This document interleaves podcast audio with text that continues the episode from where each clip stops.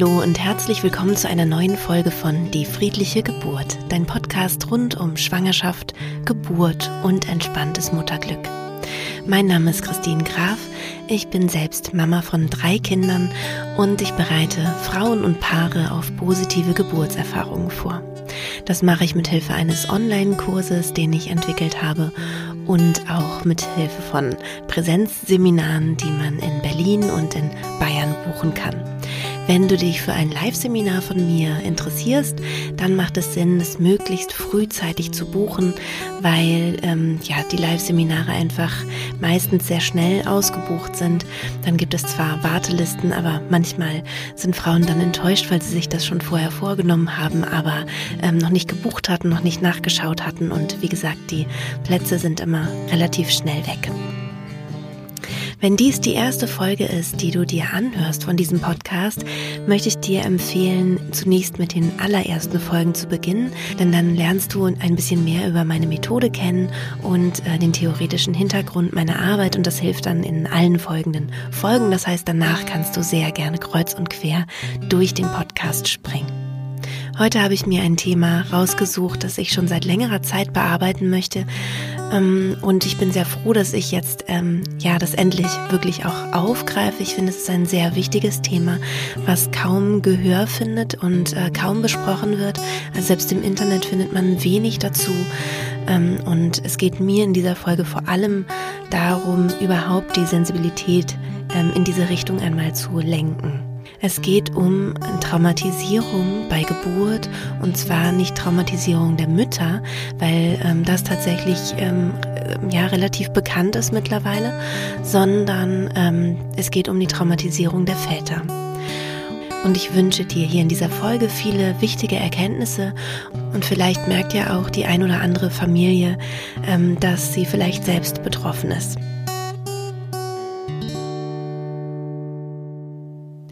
Trauma im Zusammenhang mit Geburt ist ähm, sehr bekannt oder relativ bekannt.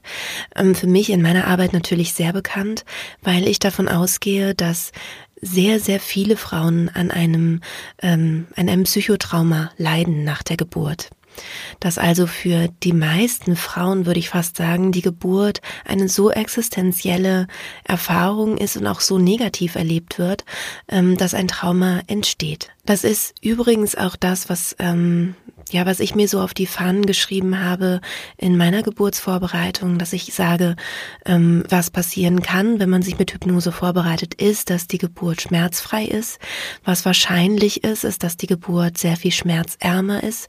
Aber was mein wirklich ausgesprochenes Ziel ist und mir zum Glück meistens gelingt, ist, dass die äh, Geburten nicht mehr traumatisch verlaufen. Das heißt also, dass die Familien ähm, nicht das Gefühl haben, in eine so ähm, schlimme Situation zu geraten, dass sie am Ende im Wochenbett mit einem Trauma zu kämpfen haben. Es gibt unterschiedliche Traumata. Ursprünglich ähm, wurde das, der Begriff Trauma ausschließlich für körperliche ähm, Geschehnisse verwendet. Das heißt, ähm, ein Knochenbruch zum Beispiel war ein Trauma. Also das heißt, das Trauma wird ausgelöst dadurch, dass der Körper verletzt wird. Und das Pendant zum äh, körperlichen Trauma ist das Psychotrauma. Und da ist es so, dass eben auch die Psyche sich normalerweise regeneriert, normalerweise auch gut regeneriert nach einem Trauma. Einer der Gründe für ein Trauma ist das Empfinden oder Erfahren einer absoluten Hilflosigkeit, also in eine Situation zu geraten, die einem entgleitet und wo man das Gefühl hat, nicht mehr reagieren zu können. Wir sind eigentlich so aufgebaut von unserem tierischen äh, Hintergrund her, dass wir bei einer Angstsituation entweder fliehen oder kämpfen.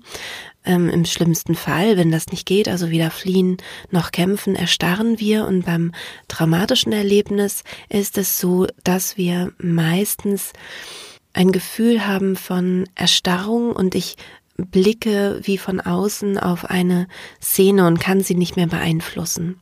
Das ist natürlich sowohl bei der Mutter der Fall, wenn sie eine traumatische Geburtserfahrung macht, dass sie das Gefühl hat, ähm, es passieren mit ihr Dinge, die sie nicht mehr unter Kontrolle hat. Ich selbst habe zwei traumatische Geburten erlebt und was mir da besonders auffällt, ähm, ist, dass bei der Geburt, die ich als besonders traumatisch empfunden und erfahren habe, ich eben auch das Gefühl hatte, komplett ausgeliefert zu sein. Ich habe später ja versucht, es zu beschreiben, wie ich das empfunden habe. Und es war tatsächlich so wie ähm, wie eine Folter oder wie ein ähm, ich hatte nur ganz ganz schlimme ähm, ganz schlimme Assoziationen dazu also wie Krieg äh, oder Folter oder ähm, ja also es waren einfach ganz ganz furchtbare Bilder die mir in den Kopf kamen wie ich das innerlich empfunden habe obwohl ich nicht das Gefühl hatte dass äußerlich Ärzte oder Hebammen etwas falsch gemacht hätten sondern es war ein rein innerliches Gefühl dem Körperprozess so ausgeliefert zu sein und dieses Gefühl von Auslieferung kann natürlich dadurch verstärkt werden, wenn man den Eindruck hat, dass über einen hinweg Dinge entschieden werden, vielleicht auch eingegriffen wird, ähm, der Geburtsvorgang vielleicht äh, vorangetrieben wird. Und dann spricht man eben auch von Gewalt unter der Geburt oder kann ähm, davon sprechen. Auch wenn man sagt, fachlich war eigentlich alles richtig, es wurde alles eigentlich richtig gemacht, richtigen Entscheidungen getroffen, aber da besteht so die Gefahr darin, wenn die Frau in diesen Entscheidungsprozess nicht mit einbezogen wird oder nicht genau weiß, was passiert jetzt eigentlich mit ihr, ähm, können bestimmte Maßnahmen als gewaltvoll erlebt werden und dann eben auch dementsprechend das Gefühl von Hilflosigkeit ähm, entstehen lassen und von ausgeliefert sein. Viele von euch machen ja bereits meinen Kurs. Entweder haben, habt ihr ihn live besucht oder macht meinen Online-Kurs und fragt euch jetzt, hm, ähm, aber ich dachte, mein Partner soll über ähm, Dinge entscheiden und ich soll gar nicht mit in diesen Entscheidungsprozess ähm, einbezogen werden. Das stimmt. Also ich das, was eben äh, sozusagen die Frauen aus dem sehr, sehr sinnvollen und sehr wirkungsvollen ähm, Zustand der tiefen Hypnose herausbringt, ist dass ihr Fragen gestellt werden oder sie eben Entscheidungen treffen muss. Wenn du aber im Vorfeld deinem Partner sozusagen die Erlaubnis gibst, sozusagen, gibst sozusagen die Vollmacht, für dich und in deinem Sinne Entscheidungen zu treffen, also mit dem geburtsbegleitenden Personal zu diskutieren, zu überlegen und so weiter, dann ähm, fühlst du dich eben nicht mehr ausgeliefert. Und das kannst du halt im Vorfeld schon machen. Das heißt also, dass du im Vorfeld besprichst, was du möchtest, wie in welcher Situation ähm, was entschieden wird, dass dein Partner das Gefühl hat, okay, ich weiß jetzt ungefähr, wie die Richtung ist und ich versuche jetzt im Sinne meiner Frau eben zu besprechen und, ähm, und da eben auch äh, Entscheidungen zu treffen, wenn ich Entscheidungen treffen kann. Und was eben auch mir ganz wichtig ist und was ich in den Kursen vermittel, ist, wenn das geburtsbegleitende Personal, also entweder eine Hebamme oder ein Arzt oder eine Ärztin etwas zu dir sagt, dann machst du das einfach. Das heißt, vorher wird es abgeklärt durch deinen Geburtsbegleiter, also durch deinen Partner zum Beispiel oder vielleicht auch durch eine Doula. Und wenn es dann aber so ist, dass an dich herangetreten wird, jetzt wird das und das und das gemacht, dass du dem dann einfach folgst und auch total vertraust. Und dann ist es auch wieder selbstbestimmt, weil du vorher schon selbstbestimmt hast, dass du dann in dem Fall vertrauen wirst.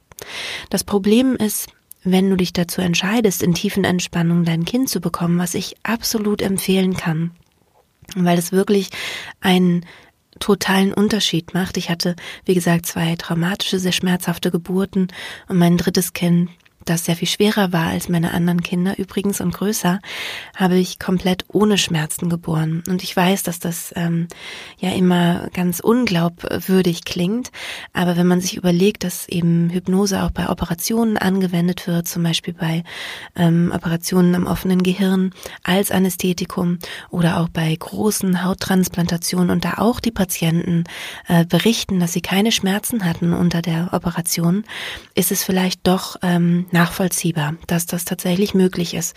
Das heißt also, dieser ganz tiefe hypnotische Zustand ist total sinnvoll für die Geburt und alles, was dich in den denkenden, wachbewussten Verstand bringt, bringt dich aus dieser tiefen Hypnose heraus. Das heißt also, es ist gut, die Entscheidungen werden von außen gefällt, aber eben in deinem Sinn und eben mit vorher einer ausgesprochenen Vollmacht. Also jetzt, ähm, es muss keine unterschriebene Vollmacht sein, ich meine wirklich, dass es ein Gespräch gegeben hat mit dem Geburtsbegleiter.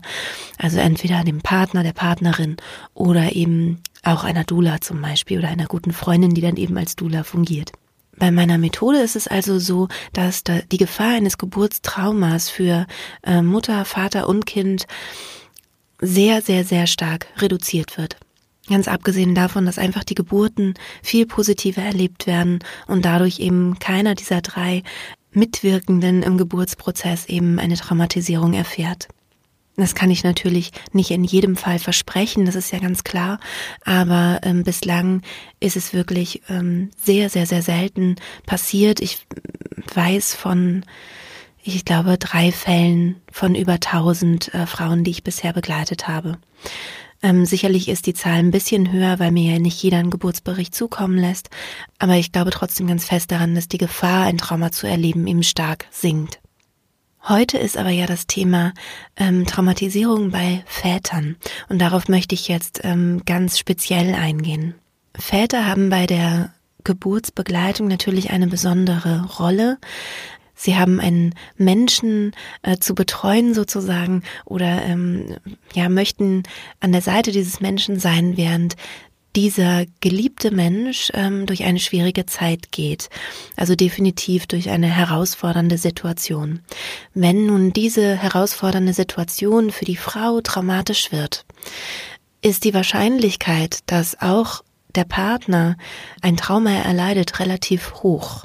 Gerade dann, wenn stark eingegriffen wird, ähm, wenn es zum Beispiel zu starken Blutungen kommt, wenn es vielleicht dann auch äh, zum Kristellern kommt. Kristellern ist ähm, eine Technik, dass man versucht, das Kind von oben sozusagen aus dem Bauch rauszuschieben durch den Geburtskanal, um einfach ähm, die, ja, die Geburt abzukürzen sozusagen. Das ist manchmal notwendig, wenn die Herztöne sehr schlecht werden und das Kind im Geburtskanal ähm, zu lange Zeit braucht. Also man versucht dann eben das Tempo anzuziehen und dann ist es eben so, dass ähm, sich jemand sozusagen es fühlt sich tatsächlich für die Frau ähnlich an und sieht auch für den Partner ähnlich aus, dass sich ein Arzt oder eine Ärztin auf den Bauch der Frau wirft, sozusagen von oben und das Kind eben rausdrückt. Das kann schon sehr, sehr ähm, gewalttätig wirken, auch wenn das in manchen Fällen eine ähm, sinnvolle Methode sein kann, um eben da zu helfen. Wenn aber nun der Partner daneben steht und mit diesen ganzen ähm, Verläufen konfrontiert ist, vielleicht sogar auch wirklich Angst um das Leben der Frau und des Kindes bekommt, also weil es einfach eine sehr kritische Situation wird, er aber nichts tun kann, also komplett ähm, hilflos daneben steht, dann ist ein Trauma vorprogrammiert. Und ich habe ja ganz zu Beginn schon gesagt, der Zustand von Hilflosigkeit ähm, ist ein äh, starker Auslöser für ein Trauma. Also das heißt auch ja bei anderen Traumata, wenn man zum Beispiel ein Unglück gesehen hat oder ähm, ein, ein Verkehrsunfall, ein Zeuge war oder was auch immer, dass ähm, dieser Zustand der Hilflosigkeit in, äh, äh, entweder selbst erfahren wurde am eigenen Körper oder eben, dass man der Situation eben hilflos zuschauen musste, ähm, ist einfach ein starker starker Traumaauslöser. Das heißt, man gerät in dieser Situation in einen Zustand von Schock und Angst. Also hier in diesem Fall natürlich ganz besonders stark, weil es die Angst um den geliebten Menschen ist, ob er überleben mag. Ähm, je stärker die Angst vor dem Tod ist, desto stärker das Trauma. So kann man sich das auch nochmal vorstellen. Das heißt, je existenzieller es wird und ex existenzieller erfahren wird, desto ähm, stärker wird sich da auch das Trauma einbrennen sozusagen. Und ähm, ja, es entsteht eben wirklich eine seelische Wunde durch den Schock, der erlebt wird in diesem Moment. Wenn dann alles gut gegangen ist, also die Frau ähm, ist gesund, ähm, das Kind ist gesund, es ist eigentlich alles gut. Manchmal ist es eben wirklich auch so, dass es bei einer äußeren, ganz unkomplizierten Situationen so ist, eine, einer unkomplizierten Geburt. Das heißt, bei meinen beiden Geburten, ähm, die ich als traumatisch erlebt habe, war es zum Beispiel so, dass hinterher gesagt wurde, super, eine wunderbare, natürliche äh, Geburt ohne Komplikationen. Für mich waren die Komplikationen also rein psychischer Natur. Ähm, und das kann sich aber trotzdem auch auf den Partner übertragen, weil die Frau zum Beispiel so schlimm schreit und es so existenziell klingt. Ähm, bei mir war es so, dass ich wirklich immer wieder meine eigenen Schreie gehört habe und davon ähm, geschockt war. Also ich konnte auch danach nicht schlafen und der hatte halt einfach diese, diese Trauma-Reaktionen darauf. Das kann sich natürlich auch auf den Partner übertragen. Also selbst wenn das geburtsbegleitende Personal ganz ruhig bleibt und es gibt gar keine große Not, es gibt keine Bluttransfusion, keine Operation, ähm, diese ganzen Dinge, auch das Kristellern wurde nicht angewandt, dass aber dennoch der Partner durch die Schreie und die Verzweiflung des geliebten Menschen, der da gerade, ähm, der da gerade eben durch diesen Prozess durchgegangen ist, eben auch ein Trauma entstehen kann. Es gibt natürlich unterschiedliche Traumatiefen, das habe ich gerade auch schon mal angedeutet. Das heißt, es gibt ähm, sehr leichte Traumata, die man auch relativ schnell ähm, selber im System sozusagen verarbeiten kann. Und es gibt aber eben auch mittelschwere äh, und wirklich sehr schwere Traumata. Also da gibt es natürlich Unterschiede, weil vielleicht ähm, der ein oder andere denkt, und das ist übrigens typisch für, ähm, für die Partner. Ähm, ja, ich soll mich jetzt mal hier nicht so anstellen, es ist doch gar nicht so schlimm, es ist doch alles gut gegangen. Ähm, es gibt da einfach unterschiedliche Grade von Traumatisierung. Und viele denken eben auch, das war doch jetzt kein Trauma, was ich erlebt habe. Das war jetzt irgendwie eine schlimme Situation, aber ein Trauma ist doch was anderes, weil man da eben oft an die PTBS denkt, an die posttraumatische Belastungsstörung, ähm, die aber eben nur in sehr, sehr schwerwiegenden ähm, Traumafällen im Nachhinein dann kommt, aufkommt. Ähm, darüber sage ich aber gleich auch noch kurz was. Die normale Traumareaktion, also die normale, der normale natürliche Selbstheilungsprozess sozusagen, äh, läuft in drei Phasen ab. Es gibt erst die Schockphase, das heißt, während man das Trauma erlebt. Ähm, das kann aber auch bis zu einer Woche dauern. Das heißt, es kommt zu einem Zustand der Verwirrtheit. Es kann sein, dass der, dass, es Kreislaufschwierigkeiten gibt, dass wirklich ein blasser ein blasses Gesicht, eine flache, hohe Atmung und eben was auch sein kann, ist, dass man sich zittrig fühlt, also ganz weiche Knie hat oder wirklich auch ein Zittern im Körper spürt. Dann gibt es die Einwirkungsphase, die dauert etwa zwei bis vier Wochen ungefähr bei einem normalen natürlichen Verlauf. Da gibt es meistens ein erhöhtes Redebedürfnis. Es kann das Gefühl von Hoffnungslosigkeit, von Ohnmacht aufkommen, bis hin zur Depression, also bis zu einer depressiven Stimmung, also ein, ein Gefühl von Leere, von innerer Leere und als hätte alles so seine Farben verloren. Meistens gibt es da auch starke Selbstvorwürfe oder Vorwürfe an andere Personen. Was auch passieren kann, sind plötzliche starke Wutanfälle, also Wutausbrüche, die man vielleicht so von sich gar nicht kennt. Es kann zu Einschlafstörungen kommen, überhaupt zu einem Gefühl der Unruhe und der Übererregbarkeit. Konzentrationsschwierigkeiten sind auch normal in dieser Phase, Gedächtnisstörungen, Albträume. All diese Dinge können in diese ähm, Einwirkungsphase sozusagen fallen oder können da auftreten. Müssen nicht alle, aber ähm, es kann eben sein, dass diese ganzen Zustände erfahren werden. Und danach, also normalerweise nach etwa zwei bis vier Wochen, kommt es zur Erholungsphase. Das heißt, dieses Gefühl von Erregbarkeit, das, ähm, das beruhigt sich wieder und es kommt eben nach und nach zur Verarbeitung des Erlebten. Das macht also normalerweise unsere Psyche ganz von alleine.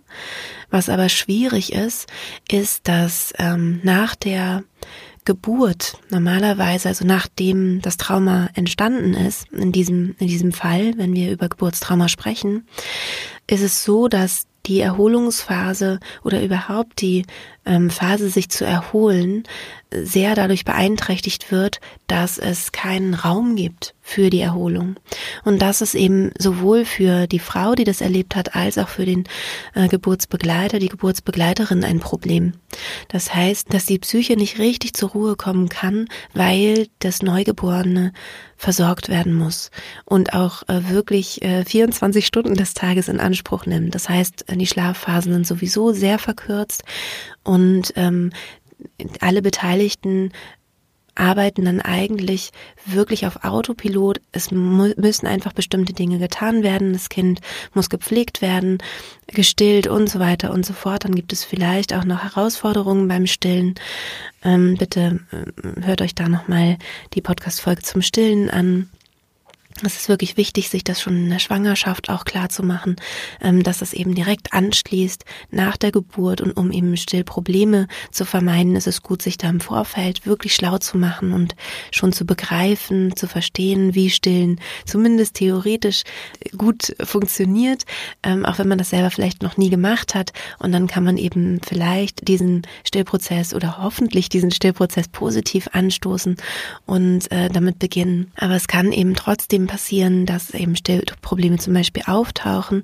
Und das alles macht natürlich diese Erholungsphase schwieriger. Also das alles führt dazu, dass es eben länger dauert ähm, und ähm, ja, man einfach nicht den Raum und die Zeit hat, dass sich die Psyche eben im normalen zeitlichen Rahmen wieder erholt. In der Schockphase ist es so, also in der ersten Phase des Traumas ist es so, dass es gerade für werdende Väter eine besondere Herausforderung ist. Denn ähm, normalerweise fühlen sich die, gerade die Männer, als Beschützer der Familie. Also sie wollen, dass es natürlich ihrer Partnerin gut geht. Es ist auch andersrum so, dass natürlich die Frauen wollen, dass es den Männern gut geht. Aber einfach evolutionär gesehen und in unserer, ähm, ja, in unseren Genen verankert, ist es einfach so, dass der, dass der Mann früher in Urzeiten immer zuständig war, ähm, die Familie zu beschützen, zu versorgen, zu beschützen vor wilden Tieren und so weiter. Und unser, unsere heutige Art zu leben, dass sich sozusagen diese Gender-Geschichten ein bisschen auflösen, ein bisschen lockern, dass also auch ähm, die Frauen eben männliche Aspekte stärker ausleben können, eben auch berufstätig sind und so weiter. Also sozusagen das alles so ein bisschen verwischt. Ähm, das ist so in der Menschheitsgeschichte, wenn man überlegt, wie lange wir sozusagen schon auf dieser Erde sind, ist das natürlich ein Mini-Mini-Teil. Das ist, ähm, das ist sozusagen äh, nicht der Rede wert, ja, wenn man über wirkliche Traumaerfahrungen spricht. Das heißt, der Mann kommt in eine Situation, die rein in seiner ähm, DNA wirklich so als ja das absolut Schlimmste ähm, drin verankert ist, was passieren kann, nämlich er kann seine Familie nicht beschützen. Also er kann in die Funktion des Beschützers nicht mehr richtig rein, er kommt da auch nicht mehr richtig rein, ähm, er steht daneben hilflos und kann sich ähm, dem nicht erwehren, was da gerade passiert. Er kann vielleicht noch nicht mal einschätzen, wie gefährlich ist die Lage, er muss das anderen überlassen. Und diese erlebte Hilflosigkeit kann eben da zu einem starken Trauma führen. Und ich glaube, das ist total nachvollziehbar, wenn wir uns das so im Zusammenhang vorstellen, einmal klar machen. Das heißt, natürlich ist es gut, dass über Traumatisierung von Frauen oder auch von Kindern, ähm, Geburtstrauma zum Beispiel sagt man offiziell eigentlich nur zum Geburtstrauma des Kindes. Ähm, ich erweitere den Begriff ein bisschen und sage, die ganze Familie kann ein Geburtstrauma ähm, erfahren, ist aber fachlich nicht ganz korrekt. Also das heißt, es ist eigentlich ein Trauma, das während einer Geburt erfahren wird. Ähm, also das heißt, es ist gut, dass über Geburtstraumata bei Frauen, bei Kindern gesprochen wird. Sie sind ja die direkt ähm, Leidtragenden sozusagen. Aber der Mann in diesem Fall, also ich möchte jetzt wirklich auf die, auf die männliche Seite eingehen, der Vater, der erlebt eben auch ein Trauma. Und das große Problem ist, dass diese Art von Geburtstrauma, die er erlebt, eben beim Betrachten einer Geburt, überhaupt nicht präsent ist in der Gesellschaft. Das heißt, selbst wenn ihr jetzt mal googelt und mal schaut, was ihr im Internet so findet, findet ihr kaum Hilf Hilfestelle, Hilf Hilfsangebote für Männer. Und das ist, glaube ich, ein, ein großes Problem. Das heißt, in den Familien wird das auch überhaupt nicht ähm, gesehen. Bei mir war es sogar schlimm. Ich hatte ja zwei komplikationsfreie Geburten sozusagen bevor ich eben die äh, wirklich wunderschöne Geburt erleben durfte. Ähm, das heißt, meine beiden traumati traumatisch erfahrenen Geburten wurden überhaupt nicht von außen als Trauma bewertet.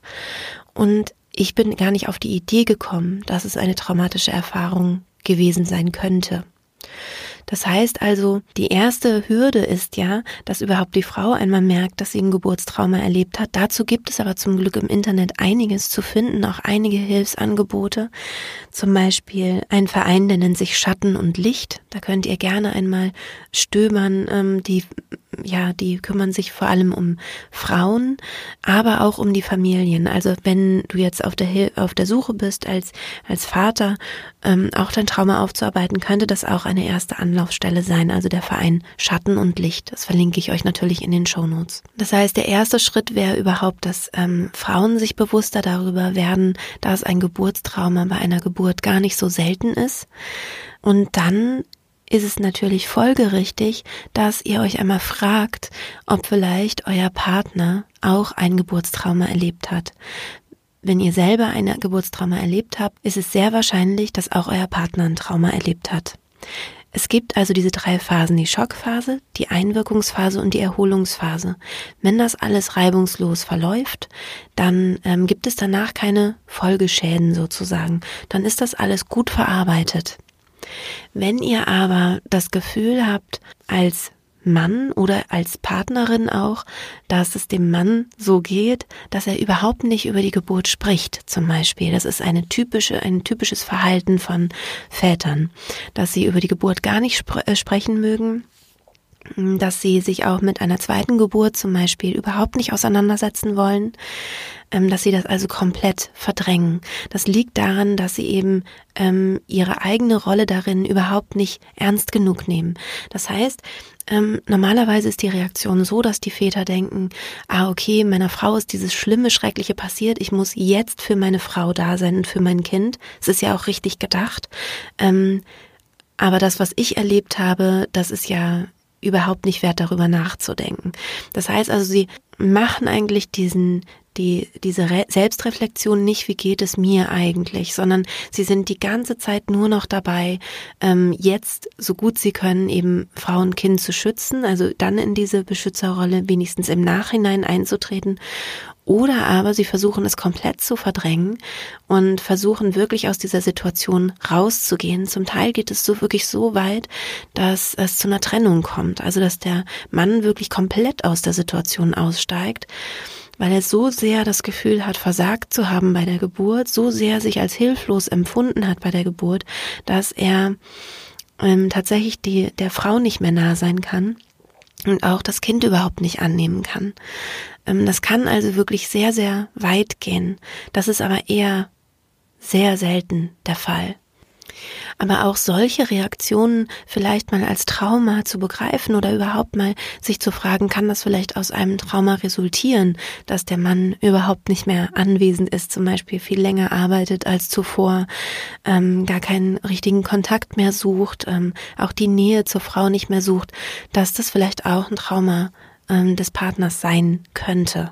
Ähm, das macht auf jeden Fall Sinn, sich diese Frage zu stellen und eben im Idealfall ähm, stellt sich auch der Partner selbst diese Frage. Und vielleicht kann ja diese Folge ein bisschen dazu beitragen.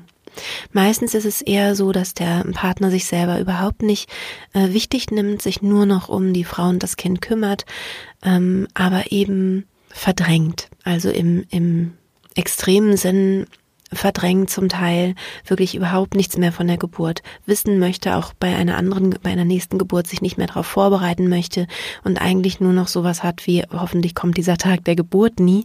Das ist natürlich kein bewusster Gedanke, sondern das passiert unbewusst. Ich selber habe das auch erlebt, obwohl ich ja schwanger war mit meinem zweiten Kind, dass ich die Geburt komplett verdrängt habe, also gar nicht mehr mich auseinandergesetzt habe, damit das Geburt kommt und äh, die Retraumatisierung kam eben wirklich dann mit Geburtsbeginn eigentlich, der zweiten Geburt, dass ich sofort wieder in diesen Zustand äh, geraten bin, dann plötzlich auch wirklich in die Panik äh, gekommen bin, weil ich wusste, oh Gott, ich muss da wieder durch. Und ähm, da macht es natürlich Sinn, gerade wenn man noch weitere Kinder plant, dass beide, sowohl Mutter als auch Vater, die erste oder die ersten beiden Geburten meinetwegen, wie es bei mir war, wirklich gut aufarbeiten ja, und dann komme ich auch wenigstens kurz zur Behandlung. Also wie kann man eine, ein Trauma aufarbeiten? Es gibt da tatsächlich unterschiedliche Möglichkeiten. Ähm, es kommt eben auch darauf an, wie schwer das Trauma sich sozusagen eingebrannt hat. Im schlimmsten Fall kommt es eben zu einer PTBS, zu einer posttraumatischen Belastungsstörung. Da wäre es dann wirklich so, dass ähm, ja ein Anzeichen dafür ist, dass es Flashbacks gibt. Also plötzlich gibt es Trigger, Auslöser, ähm, zum Beispiel ein bestimmter Geruch oder ein bestimmter Ort, und plötzlich gibt es dann ein Flashback, also man ähm, ist plötzlich wieder in dieser Situation oder fühlt sich genauso, bekommt dann Angstzustände. Das kann auch einfach so plötzlich passieren, dass man vielleicht gar keinen Reiz von außen selber, also keinen Trigger wahrgenommen hat und plötzlich ist man trotzdem wieder in diesem Angstzustand mit dieser flachen Atmung, mit Herzrasen und ähm, ja mit dieser Angstreaktion. Es kommt zu einem starken Vermeidungsverhalten, wenn das zum Beispiel im Krankenhaus passiert ist, dass man wirklich äh, einen Umweg fährt, um an diesem Krankenhaus nicht mehr vorbei zu müssen, ähm, zu Schlafstörungen, die eben anhaltend sind, ja, und eben auch zu starken Ängsten und Schreckhaftigkeit. Auch eine PTBS ist gut zu behandeln und ähm, wenn ihr das Gefühl habt, das Trauma ist wirklich so schwer, dass es vielleicht sogar zu einer PTBS gekommen ist, dann ähm, solltet ihr auf jeden Fall ähm, psychotherapeutische Hilfe in Anspruch nehmen. Und macht euch da keine Sorgen, ähm, ein Trauma ist recht gut zu behandeln. Also die Heilungschancen sind einfach sehr, sehr, sehr hoch und es dauert auch gar nicht so lange. Also bei einer PTBS, da sprechen wir also wirklich von einer großen, großen Ausnahme nach einer, nach einer Geburt. Das passiert also nicht häufig, dass man dann eine PTBS bekommt. Aber selbst da sagt man, dass durchschnittlich zehn Sitzungen bei einem Therapeuten, bei einem äh, Traumatherapeuten notwendig sind und danach wirklich auch das Trauma gut verarbeitet wurde. Meistens hat man aber ja leichtere Trauma, äh, Traumata erlebt bei der Geburt. Ähm, das heißt, sie sind sogar in weniger Sitzungen gut ähm, zu meistern, gut zu bearbeiten und man kann tatsächlich auch selber etwas ähm, dafür tun. Man kann selber auch sich damit auseinandersetzen, auch mit Therapieansätzen und da einfach mal für sich selbst gucken, ob man, ähm, ob man da weiterkommt. Was helfen kann, um ein Trauma zu bearbeiten, ähm, sind Gespräche. Also, dass man über die Erfahrung spricht. Gerade in den ersten zwei bis vier Wochen ähm, nach der Geburt gibt es meistens einen hohen, einen hohen Redebedarf ähm, von den Frauen. Das können sicherlich viele Hebammen, die gerade zuhören, auch bestätigen. Die Männer ignorieren es oft, sprechen gar nicht darüber. Das ist oft ein Problem. Also auch da wäre eigentlich Reden gut.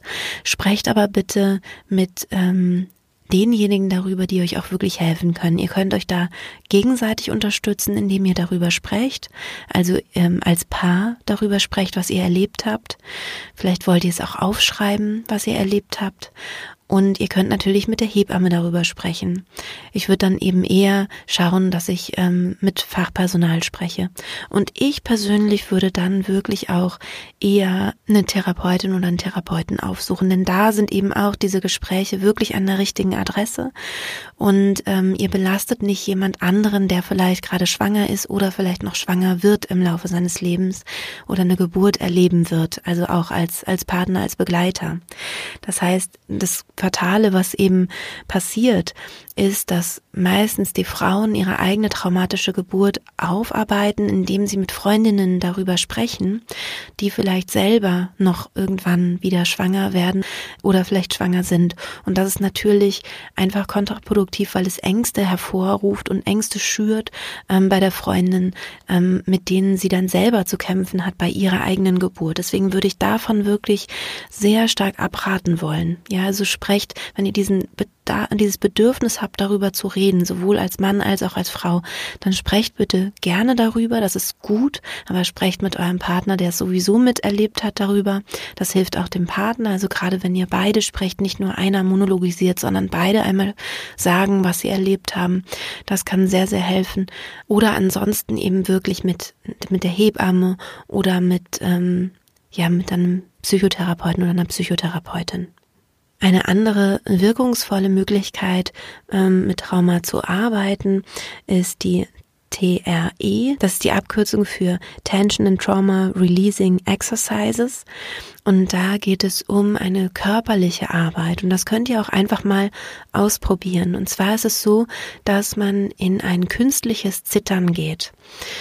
Wenn zum Beispiel ähm, Tiere ein Trauma erlebt haben, im Sinne von, ähm, dass sie in starker Angst waren, zum Beispiel äh, nach einem Angriff eines, eines, äh, eines anderen Tieres und sie als Beutetier vielleicht ähm, kur kurz und knapp noch gerade mal so entkommen sind, dann äh, bleiben sie sitzen und fangen an zu zittern. Und man nimmt ja oft an, dass man denkt, ja, dieses Zittern ist einfach noch diese Angst, die sich da eben zeigt, aber es ist schon eine Traumaaufarbeitung. Das heißt, dieses Zittern, was durch den Körper geht, was man manchmal im Trauma selbst, also in der traumatischen Situation selbst ähm, erlebt, ist gleichzeitig auch eine Verarbeitung des äh, Traumas. Das heißt, wir können das Trauma aus dem Körper heraus zittern. Da kann man sich einfach auch mal schlau machen, auch im Internet einfach mal googeln. Ich werde euch natürlich das alles in die Shownotes packen. Also TRE ähm, ist die Abkürz Abkürzung dafür für dieses Zittern und das kann man dann auch mal in Eigentherapie versuchen, ähm, bevor man sich dann eben professionelle Hilfe holt. Es gibt aber auch noch viele weitere Möglichkeiten, mit Trauma zu arbeiten. Ich werde das jetzt nicht alles aufzählen. Ähm, sondern ich würde gerne, wenn, wenn du das Gefühl hast, du möchtest noch mehr darüber erfahren und noch mehr wissen zu dem Thema, möchte ich dich gerne verweisen auf eine Podcast-Folge von Petra Drachenberg. Sie hat den Podcast Innere Landschaften und die Folge 35 hat den Titel Was ist ein Trauma? Und ich finde, sie hat das sehr, sehr gut aufgearbeitet. Sie erzählt, was ein Trauma ist, auch was man tun kann. Und da kannst du dann gerne nochmal dir die Zeit nehmen, diese Podcast-Folge anzuhören. Ja, und da kommen wir auch schon zum Ende dieser heutigen Podcast-Folge. Ich hoffe, du konntest ganz viel für dich mitnehmen und vielleicht findet ihr ja sogar zu Hause heraus gemeinsam, dass auch dein Partner möglicherweise ein Trauma erlebt hat. Vielleicht hat er es gut verarbeitet inzwischen, vielleicht ist da aber auch noch was, was verarbeitet werden will. Und gerade wenn noch eine weitere Geburt bevorsteht, ist es natürlich sinnvoll, dass sowohl du als auch dein Partner, falls ihr ein Trauma erlebt habt, ähm, ja dieses Trauma eben möglichst verarbeitet und ähm, ja eben wirklich mit eurer ganzen Kraft und eurer ganzen äh, positiven Einstellung eben dann in die nächste Geburt gehen könnt. Wenn du das Gefühl hast, vielleicht ähm, geht es deiner Freundin ähnlich oder einem guten Freund ähnlich, ähm, dann kannst du natürlich diese Folge sehr, sehr gerne teilen. Du kannst auch diese Folge natürlich empfehlen oder überhaupt meinen Podcast empfehlen, wenn du das Gefühl hast, er tut dir gut in deiner Schwangerschaft oder auch in deiner Mutterschaft. Und ähm, ich freue mich natürlich sehr über dein Feedback.